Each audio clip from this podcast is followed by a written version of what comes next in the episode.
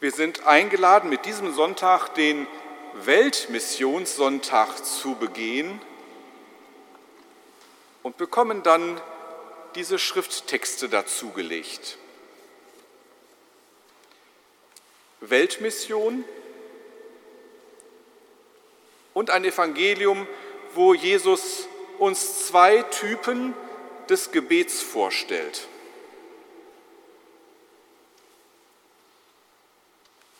Die Weltmission, also die Sendung in, der, in die Welt als Gebet. Der eine Typ, den er uns stell, vorstellt, ist einer, der für mich gefühlt ein sehr sichtbarer Typ ist, der schnell mal eben nach vorne läuft, in der vordersten Reihe, in den vordersten Plätzen, vielleicht sogar auf den reservierten und gesonderten Plätzen Platz nimmt. Also so ein klassischer öffentlicher Vertreter, kirchlicher Mitarbeiter vielleicht, Kleriker, Ordensmensch, für die, für die es halt immer sofort schon die klar definierten Plätze gibt. Und ich merke gleich, hoppala, es geht um mich.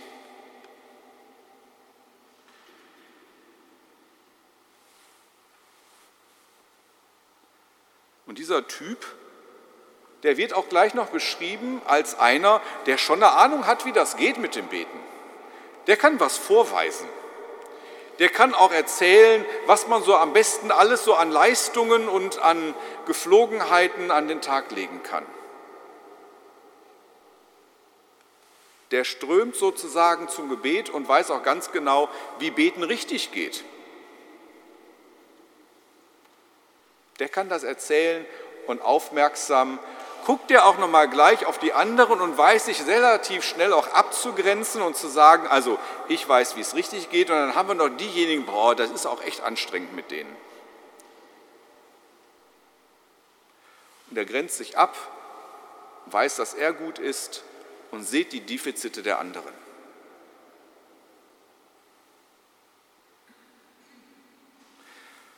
Vielleicht kann man es auch kleiner denken. Es ist einer, der kennt seine Rituale. Und der kennt auch seine Abläufe. Und ohne das zu bewerten, ist es erstmal natürlich auch gut, seine Rituale zu haben und sie zu pflegen. Aber es gibt ja auch manchmal diesen Anteil, dass Rituale in die Falle laufen können nur zur Abarbeitung eines Leistungsprogramms zu werden. Und dann merke ich zumindest schon wieder, es ist gar nicht nur so darum, dass ich zu sagen, das ist alles schlecht und falsch, was der darstellt, aber es ist halt eben das Betonen auch der Gefahr, die manchmal in Ritualen liegen kann.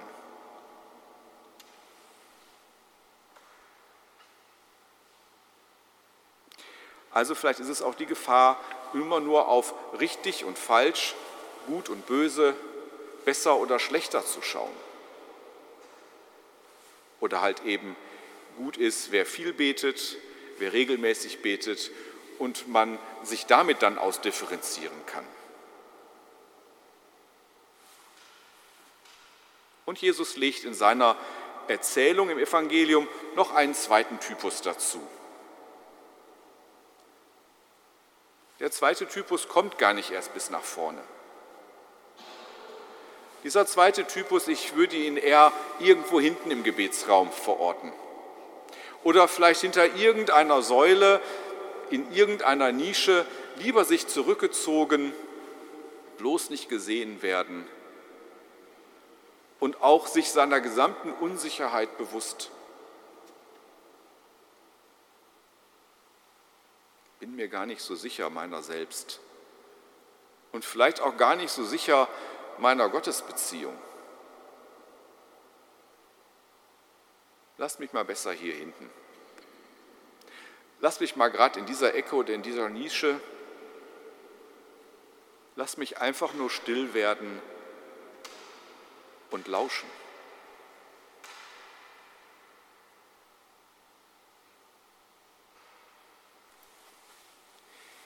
Ich lege mal noch zwei Gottesdiensterfahrung aus meiner vergangenen Woche dazu. Ich bin Hochschulseelsorger im Bistum Essen und hatte die Freude, letzte Woche meine evangelische Kollegin als ESG-Pfarrerin in Essen mit einführen zu dürfen. Sicherlich auch ein ganz eigener Gottesdienst, an Tischen sitzend und die Einführung war in Tischgruppen und ich war halt noch unsicher, wo soll ich denn hin und kriegte, ich sage jetzt mal so salopp, den Vorstandstisch mit angeboten. Und innerlich merkte ich, boah, es ist eine Ehre und gleichzeitig dachte ich, ich will hier überhaupt nicht sitzen. Es ist ja gar nicht mein Gottesdienst, ich bin ja nur Gast. Also Gast natürlich in Beziehung. Und es war auch was Besonderes, dass ich, ich habe es auch wirklich als Ehre empfunden, dass ich meiner evangelischen Kollegin bei ihrer Einführung als Pfarrerin die Hände auflegen durfte und ihr einen Segen oder um es evangelisch zu sagen, ein Votum zuzusprechen. Und gleichzeitig merkte ich, naja, eigentlich ist es dennoch bei aller ökumenischen Nähe und Verbundenheit auch mir too much da vorne zu sein. Und gleichzeitig kann ich natürlich auch sagen, merke ich ja auch irgendwie an der Ehre schon auch angekratzt zu sein. Und das ist auch schön, dass ich hier sogar nach vorne darf.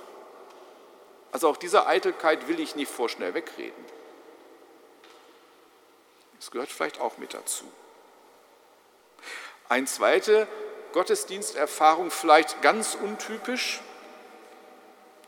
Ich habe für Donnerstagabend eine Karte geschenkt bekommen fürs Reinhard-May-Konzert in der Oberhausener Arena. Jetzt denken Sie vielleicht, was erzählt er mir denn jetzt hier von Gebet? Wie gesagt, ich habe die Karte geschenkt bekommen und bin mit der geschenkten Karte in der Gruppe, die mich mit mit Geschenk überschüttet hatte, auf meinen Platz gegangen und muss feststellen, ich sitze direkt neben der Bühne in der letzten Reihe und ich sah nichts. Und ehrlich gesagt war ich ein bisschen arg enttäuscht. Was ist denn das für ein Geschenk? Neben der Bühne, letzte Reihe. Da wollte ich wirklich nicht hin. Und ich merkte wieder meine eigene Eitelkeit, dass ich doch da eigentlich so gar nicht dieses Konzert genießen wollte. Zumal ich wollte doch auch was sehen.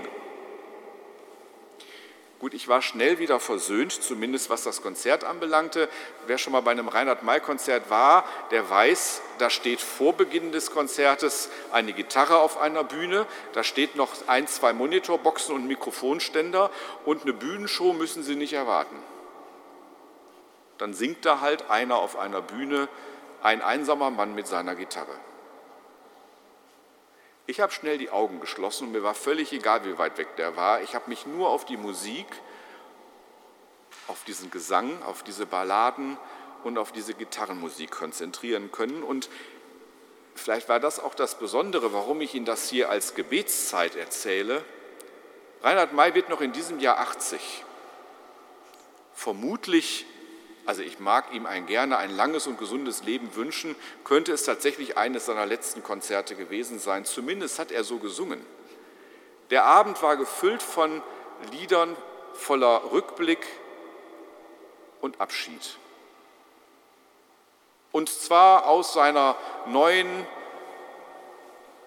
CD, die er eigentlich schon am Anfang der Pandemie veröffentlicht hatte, und vieler anderer Lieder, die alle nur von abschiedlich leben, von Endlichkeit, von der Erfahrung mit Tod und Trauer, von Lebensträumen und Lebensirritationen gesungen haben.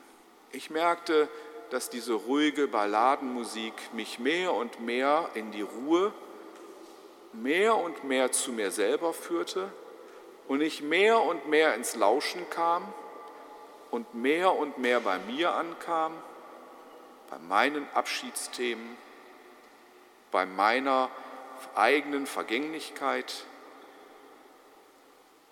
Und ich fühlte mich richtig wohl in der letzten Reihe neben der Bühne.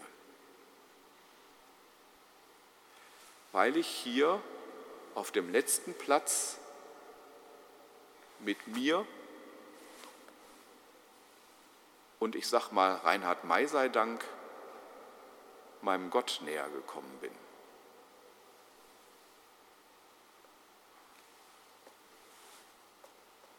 Ich glaube, dass es tatsächlich darum geht, auf diese Spur zu kommen. Wo komme ich in die Beziehung? Wo werde ich zu mir selbst geführt? Wo darf ich der oder die sein, die ich wirklich bin?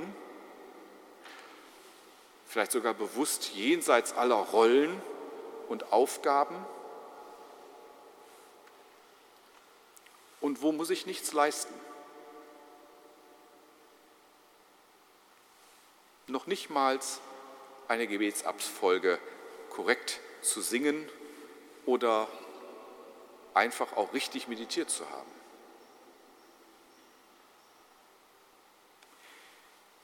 Und wie ich am Anfang des Gottesdienstes schon gesagt habe, ich glaube, dass dieser Jesus Christus tatsächlich jemand ist, der schon parteiisch ist und schon sagt, ich gebe euch mal einen stummen Impuls, wo ich euch gerne hätte. So auch mit diesem Evangelium. Ich finde schon, der hat uns eindeutig den Mann in der letzten Reihe eher ans Herz gelegt und uns aber vielleicht in der vorderen Reihe gleich noch abgeholt und mitgenommen. Und lassen Sie mich an so einem Weltmissionssonntag dann die These wagen, wo wir evangeliumsgemäß als Kirche hingehören. Da hat dieser Papst recht an den Rand. Und es geht nicht darum zu sagen, was können wir alles gut und wie schlecht sind die anderen und wie schwierig ist doch diese Welt und was ist da alles, was wir sicherlich besser machen könnten. Darum soll es nicht gehen aber es geht doch tatsächlich darum, dass er Menschen sucht, die nicht als Perfektionisten und Besserwisser, als Moralapostel oder als zumindest juristisch saubere Leute aus irgendwelchen Prozessen rauskommen, sondern die mit den Menschen suchen, dass sie bei sich sein können. Dass ich den Mut habe, auf mich und meine eigene Abschiedlichkeit, auf meine eigene Schwäche, auf mein eigenes So-Sein schauen darf, weil das von diesem Gott angenommen ist, weil er uns genau da mit abholt und von da aus ins Leben führen will. Und auch da sicherlich keine Elendsbejahung oder Armutsglorifizierung sucht, sondern auch da rausführen will und sicherlich auch mitsucht, wer ist betend und einfach in einer Präsenz, so würde ich beten übersetzen, mit dabei, solidarisch. Wer sitzt mit daneben, wer steht mit daneben, und wer sucht alternative Wege. Also Weltmission nicht als Leistung, sondern als betende Präsenz da, wo ich bin. Ob in der hintersten Reihe oder im Konzert oder an dem Ort, wo Gott mich hingestellt hat. Zumindest für diesen Augenblick.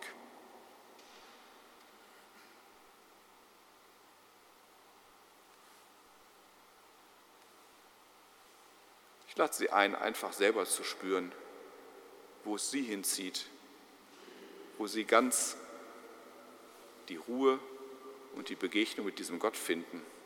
Da geht es nicht um vorne und hinten, rechts und links, sondern vielleicht auch manchmal um das Geschenk in der, der Karte in der letzten Reihe. Ich kann es nicht machen. Ich darf mich auch einladen lassen und herausfordern lassen.